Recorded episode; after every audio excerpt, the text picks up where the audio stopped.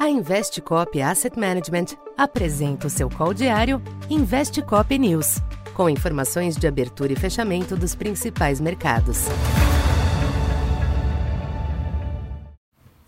Boa tarde. Eu sou Silvio Campos Neto, economista da Tendências Consultoria, empresa parceira da Investcop. Hoje, dia 29 de novembro, falando um pouco do comportamento dos mercados nesta quarta-feira, a redução dos yields dos Treasuries voltou a ser destaque nos mercados internacionais nesta quarta, após alguns sinais renovarem as apostas de virada na orientação da política monetária do Fed. Enquanto dirigentes da instituição sugeriram que estão satisfeitos com o aperto promovido e os avanços alcançados, o livro bege destacou a desaceleração da atividade nos distritos regionais. Na agenda, a expansão do PIB norte-americano do terceiro trimestre foi revisada para cima, mas com ajustes para baixo do consumo e do índice de preços, o que é uma combinação benigna. Neste ambiente, a taxa de 10 anos começa a se firmar abaixo de 4,30. Já as bolsas em Nova York voltaram a dar sinais de esgotamento do recente rally, em dia de oscilações marginais.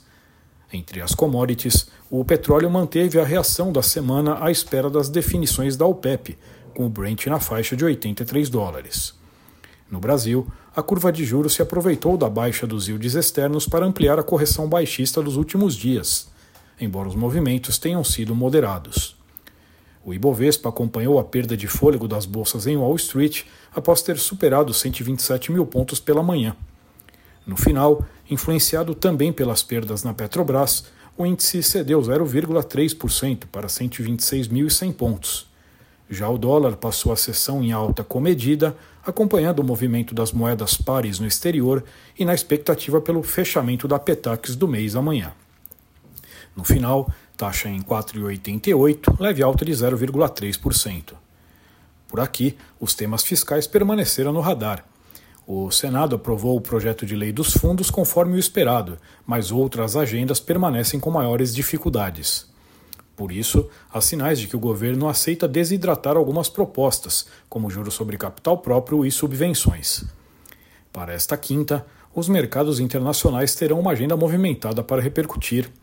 Nos Estados Unidos, destaque para o índice PCE de preços, referência utilizada pelo Fed e que deve manter a tendência de desaceleração. Os pedidos de auxílio-desemprego e os gastos pessoais também podem repercutir. Na zona do euro, a prévia de novembro do CPI está no foco, enquanto na China saem os índices PMI de atividade. Aqui no Brasil, o ambiente internacional continua direcionando os ativos, embora os assuntos internos ligados à questão fiscal sigam monitorados. Tais preocupações devem continuar limitando o câmbio e juros, enquanto o Ibovespa segue atento às bolsas externas e à reação aos dados chineses. Então por hoje é isso. Muito obrigado e até amanhã. Essa foi mais uma edição Investe Cop News.